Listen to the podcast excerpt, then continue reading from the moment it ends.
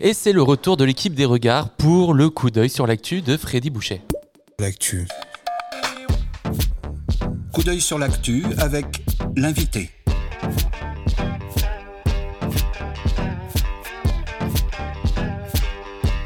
Coup d'œil sur l'actu Avec l'invité. l'invité des regards.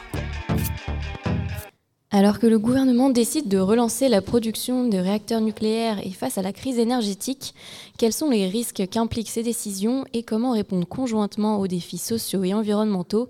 C'est avec Freddy Boucher, directeur de recherche au CNRS, que l'équipe de Regard sur l'actualité décrypte ces enjeux. Bonjour Freddy Boucher. Bonjour à tous, Euh, merci beaucoup euh, pour commencer pour cette invitation.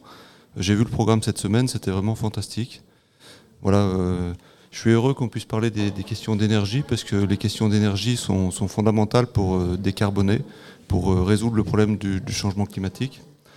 Donc vous posez la question à propos des, risques euh, du nucléaire. Donc il y a, plusieurs types de, risques. Le, premier type de risque, c'est d'abord le, risque d'accident nucléaire. Le second, c'est le fait qu'on va avoir des déchets pendant des générations et des générations. Le troisième, c'est le risque de ne pas être capable de, répondre aux attentes euh, à cause des difficultés industrielles et euh, les risques économiques associés. Et puis enfin, un autre risque qui est aussi un risque très important, c'est les risques évités. Par exemple, euh, si le nucléaire est une possibilité pour décarboner, donc en faisant du nucléaire, on évite euh, du réchauffement climatique. D'accord. On va peut-être revenir euh, un, à un sur euh, l'ensemble de ces différents risques. Alors peut-être commencer par le risque accidentel. C'est vrai que c'est peut-être le risque qui inquiète le plus la population. Et une des principales inquiétudes, c'est le risque, ben, on, en on en a entendu beaucoup parler, notamment avec la guerre en Ukraine et les risques de bombardement russe sur des sites nucléaires ou encore avec les incidents sur certains sites en France, notamment au Tricastin. Alors du coup, quels sont les, risques associés et quelles sont les alternatives euh, justement? Oui, il y a effectivement, c'est une question très importante que se pose euh, tout le monde. Et c'est une question extrêmement difficile, en fait. C'est difficile parce que euh, ce que je vais vous expliquer, c'est que c'est un risque que personne ne sait vraiment quantifier pour l'instant. On a eu en fait cinq accidents majeurs depuis le début de, de l'ère du nucléaire dans les années 60. Les derniers, c'est Tchernobyl et Fukushima. Donc, euh, ce que disent en général le lobby du nucléaire ou les gens qui défendent le nucléaire, c'est que ces risques-là ont entraîné pratiquement très très peu de morts et très peu d'impact sur les populations. Ce qui est en fait une, réalité. Par contre, ça cache quelque chose, ça cache que ben, 5 accidents, euh, c'est à peu près euh, 20 fois plus que ce qui était annoncé par euh, euh, l'industrie nucléaire. Donc ça signifie que ce risque-là n'est pas maîtrisé. Et puis par ailleurs, à Fukushima, euh, le, dernier grand accident, euh, il y, a- eu un risque euh, d'évacuation de Tokyo. Par exemple, c'est ce qu'a dit Naoto Kan, le, le Premier ministre du Japon à ce moment-là. Et à ce moment-là, si on avait dû évacuer Tokyo, il y aurait eu des conséquences en termes de morts énormes et aussi en termes économiques. Et donc ça signifie en fait que on a un choix ici euh, qui, est un choix un petit peu euh, difficile, où on a une, technologie qui a des risques qui sont faibles, mais qui a des risques qui sont avec des impacts majeurs et qu'on ne sait pas réellement quantifier ni contrôler. Alors, vous parlez du risque accidentel, euh, Freddy Boucher. On peut également s'interroger sur euh, la question des risques économiques, comme vous l'év- l'évoquiez euh, en guise d'introduction. On le sait, l'an dernier, le candidat euh, Emmanuel Macron a annoncé son ambition de relancer la filière nucléaire en France avec euh, la construction de 14 nouveaux réacteurs euh, EPR. Il est aujourd'hui président de la République. Et dans le même temps, on sait que la construction de- du même EPR de Flamanville euh, elle, accuse de nombreux retards et des surcoûts. La facture a été multipliée par 5 et le temps de construction par 4. On peut donc s'interroger sur la, viabilité de ce modèle économique euh, pour le futur. Est-ce que vous pourriez nous évoquer un petit peu ces risques économiques qui affectent euh, le, le modèle nucléaire français? Bah, Effectivement, co- comme vous l'avez dit, il y, a, il y a clairement un problème industriel pour l'instant. Et bon, je dois dire que je ne suis pas compétent pour savoir si on est capable de résoudre ce problème. Mais en tout cas, c'est une vraie question. Multiplier par 5 les coûts, euh, multiplier par 4 les délais. Et on a vu que les problèmes n'étaient pas euh, limités à un seul endroit, mais qu'il y avait eu des problèmes similaires pour euh, l'EPR euh, en Finlande, au Royaume-Uni dans une moindre mesure, avec les EPR chinois. Et donc en fait, on a une vraie question de ce côté-là. Et par exemple, on sait que l'industrie du nucléaire a dit lors de la préparation des rapports RTE 2050 qu'ils n'étaient pas capables de, à l'échelle 2050, de faire un nombre de réacteurs nucléaires qui, était, correspondait à une production au niveau français de plus de 50%. En fait, une autre, chose qui est intéressante, si on veut bien comprendre le nucléaire, c'est de regarder, d'élargir un petit peu la, perspective et de regarder un petit peu ce qui se passe euh, à l'international et surtout ce que disent les experts internationaux. Parce que le, cas français est un petit peu particulier. Il y a, le poids de l'histoire et, il y a une charge politique très importante. Si on regarde les, rapports du GIEC, par exemple, pour décarboner à l'échelle de, de 2050, ce que nous disent ces rapports. En fait, il y, a, il y a plusieurs types de scénarios, mais typiquement, on voit que euh, le nucléaire est choisi comme une option. Ça reste quelque chose d'utile pour décarboner, mais ça reste euh, marginal. Par exemple, actuellement, le nucléaire autour du monde, c'est 10% de la production euh, d'électricité, c'est-à-dire quelques pourcents de la production d'énergie. Donc, c'est pas grand-chose, c'est marginal. Et dans les scénarios en 2050, typiquement, on voit, par exemple, dans le scénario de l'Agence internationale de l'énergie, que c'est multiplié par deux, ou dans le scénario P1 du rapport SR 1.5 du GIEC, que c'est multiplié par 1.5. Donc on voit que les experts utilisent le nucléaire, mais que ça reste quelque chose de, marginal. Et donc ça, ça nous montre qu'il il faut compter sur d'autres techniques pour décarboner.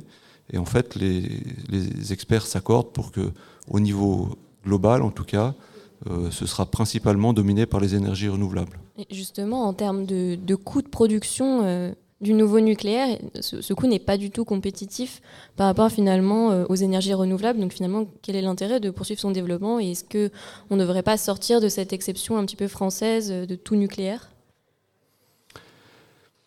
Alors, euh, effectivement, il y, a une question de la, compétitivité du, coût du nucléaire. Il faut savoir que, faire de l'électricité avec du solaire actuellement dans certaines régions euh, du monde, même d'Europe, par exemple en, Espagne, on est à des coûts qui sont de l'ordre de, de, 20 euros par mégawattheure. C'est beaucoup, beaucoup plus faible que le coût attendu pour euh, les EPR. Par exemple, dans son rapport, RTE il, euh, utilisait une valeur de 90 euros par mégawattheure. Et donc, euh, effectivement, le, le, le, les renouvelables ont cette propriété qui sont devenues la façon la moins chère de produire de l'électricité. Par contre, il y a d'autres enjeux. Il n'y a pas que, le coût. En fait, ce qui se passe, c'est que quand on a beaucoup de renouvelables sur le réseau, euh, les renouvelables sont variables, ils fluctuent. Je travaille d'ailleurs moi-même sur cette, sur cette question-là. Et à cause de ces fluctuations, euh, tant qu'on n'en a pas trop, ça ne change pas grand-chose au niveau des coûts. Par contre, quand on commence à en avoir beaucoup, de l'ordre de de 40% de, ou 50% de, taux de renouvelable, à ce moment-là, il faut rajouter des coûts de stockage et de flexibilité sur le réseau qui augmentent les coûts.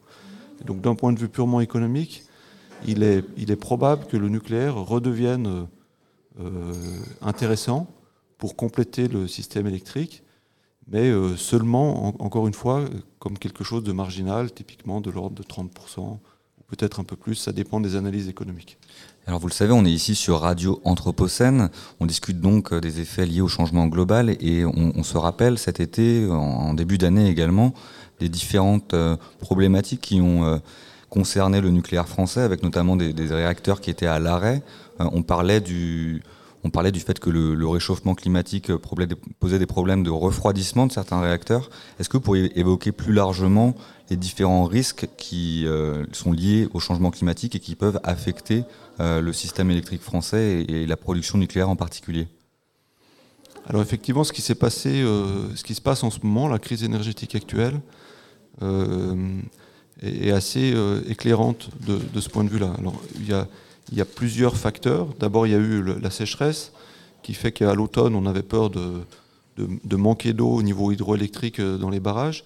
Il y a surtout eu la crise ukrainienne avec euh, le, problème du, gaz russe qui a affecté toute une partie de l'Europe, en, particulier des pays qui, comme l'Allemagne qui, qui, ont besoin de beaucoup de, de, ce gaz. Et puis il y a eu les réacteurs nucléaires français qui étaient euh, pour presque pour la moitié à l'arrêt. Et donc l'ensemble de ces trois facteurs ont fait que, effectivement, on a eu un gros problème et euh, on, on, a eu de la chance que ce problème ne se soit pas matérialisé cet hiver parce qu'il n'a pas fait trop froid, parce qu'il y a eu des mesures de sobriété, mais c'était un, un, problème important.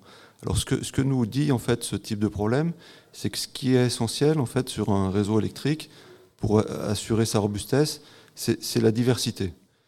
Et donc euh, clairement, euh, en France, cette diversité, on l'a pas pour l'instant. On a seulement 8% de renouvelables euh, variables comme le, solaire et l'éolien. On est clairement dominé par le nucléaire. Et donc on a vu cette année que ça, c'était vraiment une source potentielle de, de problèmes. Par contre, quand on raisonne à l'échelle de l'Europe, à l'échelle 2050, le fait d'avoir un peu de nucléaire, et pour l'instant c'est développé essentiellement par la France et un petit peu par le Royaume-Uni, c'est aussi probablement un gage de, sécurité. Vous soulevez là, en fait, finalement, le, la question de, cette échéance 2050 pour la neutralité carbone et donc de la question des scénarios qui doivent être euh, envisagés. Il y a plusieurs organismes qui ont envisagé des, des, scénarios de mix énergétique possible pour atteindre cet objectif de neutralité carbone. Est-ce que vous pourriez revenir euh, pour faire un tour d'horizon en fait de ces différents scénarios qui sont envisagés? Oui, donc, pour répondre aux, questions qu'on est en train de se poser, en fait, le, gouvernement a demandé à l'Agence internationale de l'énergie et à RTE euh, de faire d'étudier les, possibilités euh, techniques d'aller vers euh, un mix électrique avec beaucoup de, renouvelables. Et donc c'est deux rapports qui ont été faits, un, premier rapport en, en, en, 2021, puis un deuxième beaucoup plus complet en 2022. Le, de, deuxième s'appelle RTE Transition 2050 de, mémoire. Et donc dans ce rapport-là, RTE qui est au niveau, qui est le gestionnaire de réseaux électriques français, qui est responsable de euh, l'équilibre offre-demande sur le réseau et des problèmes de sécurité sur le réseau, qui est le plus compétent en termes techniques pour répondre à ces questions, a fait un ensemble de scénarios où on voyait ce qu'il était possible de faire. Donc il y, a deux, il, y a, deux types de conclusions de ces scénarios si on réfléchit au nucléaire et aux renouvelables. D'abord, c'est que c'est possible d'aller vers des mixtes avec beaucoup de renouvelables, y compris des mixtes vers 100% de renouvelables. C'est possible en principe. Par contre, c'est très difficile d'y arriver euh, dès 2050. Et si on essaie d'y arriver dès 2050, ça pose des risques euh, industriels. Il faudrait faire des développements.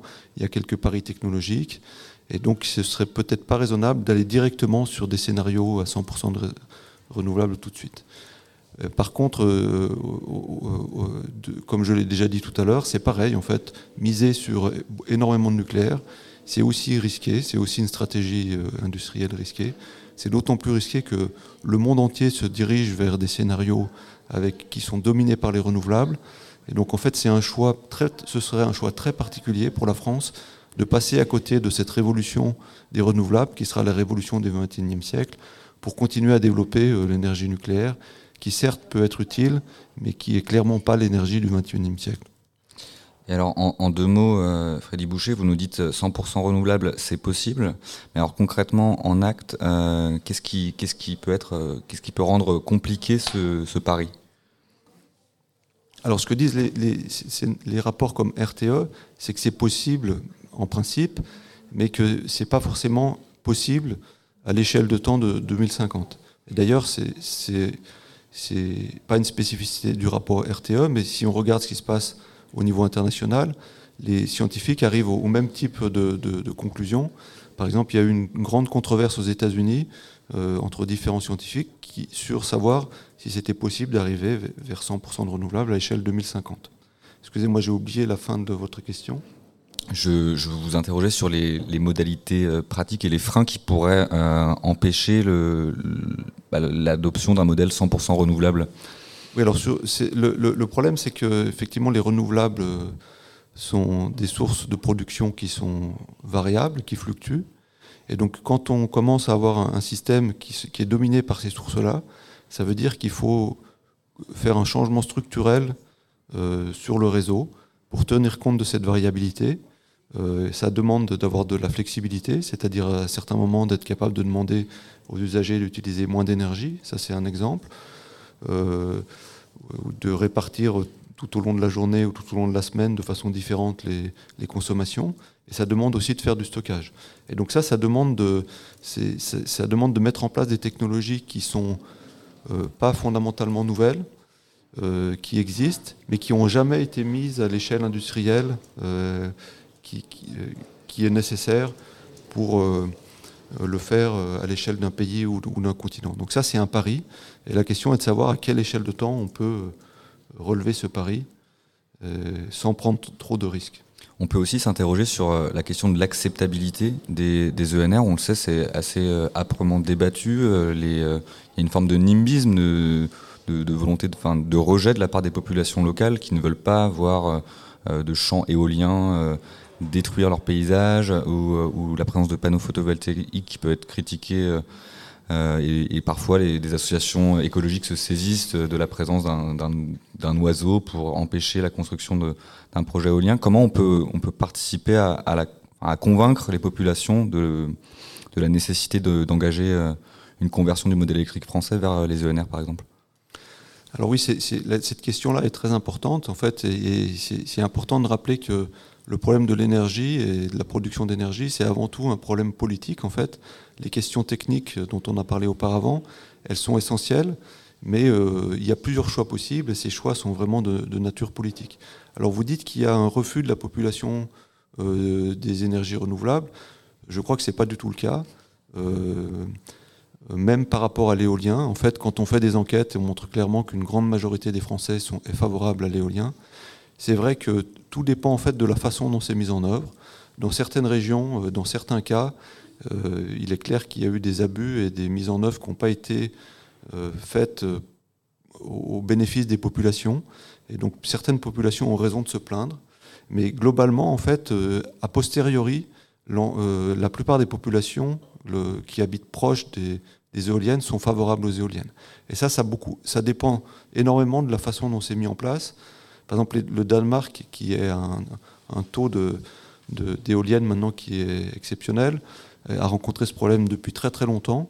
Et très rapidement, ils ont compris qu'il fallait faire des projets qui étaient des projets qui étaient co-construits localement avec la population.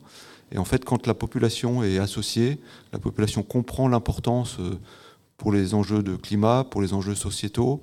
euh, ils sont acteurs et à ce moment-là, c'est presque certains qui sont extrêmement favorables à ce type euh, d'énergie. Donc effectivement, la- l'approche politique en fait est essentielle pour l'ensemble de ce type de problème. Et euh, je, me trompe peut-être, mais je crois savoir que le modèle ENR permet un- une gestion beaucoup plus décentralisée que la question, par exemple, du nucléaire en, France. Et est-ce qu'on peut penser à un intéressement, par exemple, économique des, populations euh, qui, verraient l'installation d'un réseau euh, éolien euh, à proximité de chez eux pour, également les convaincre de la nécessité d'opérer cette transition? Oui, c'est une très bonne question. Il y a toujours un intérêt économique, parce qu'il y a un propriétaire du, du champ, il y a une commune qui, qui va toucher des redevances, etc. Et donc la question, c'est comment est-ce que cet intérêt économique, ce soit vraiment un intérêt qui soit partagé au niveau du territoire, et que ce ne soit pas un intérêt qui revienne à, un nombre d'acteurs euh, très limité. Donc c'est pour ça que les, approches euh, en associant la population dès le départ sont, fondamentales. Eh bien, je pense que nous va pouvoir conclure euh, cet entretien. Merci Freddy Boucher pour ces éclairages sur le nucléaire, les risques nucléaires, mais également le, le développement des énergies renouvelables. Je rappelle, Freddy Boucher, que vous êtes directeur de recherche au CNRS et vous étiez en direct de Regard sur l'actualité. Merci.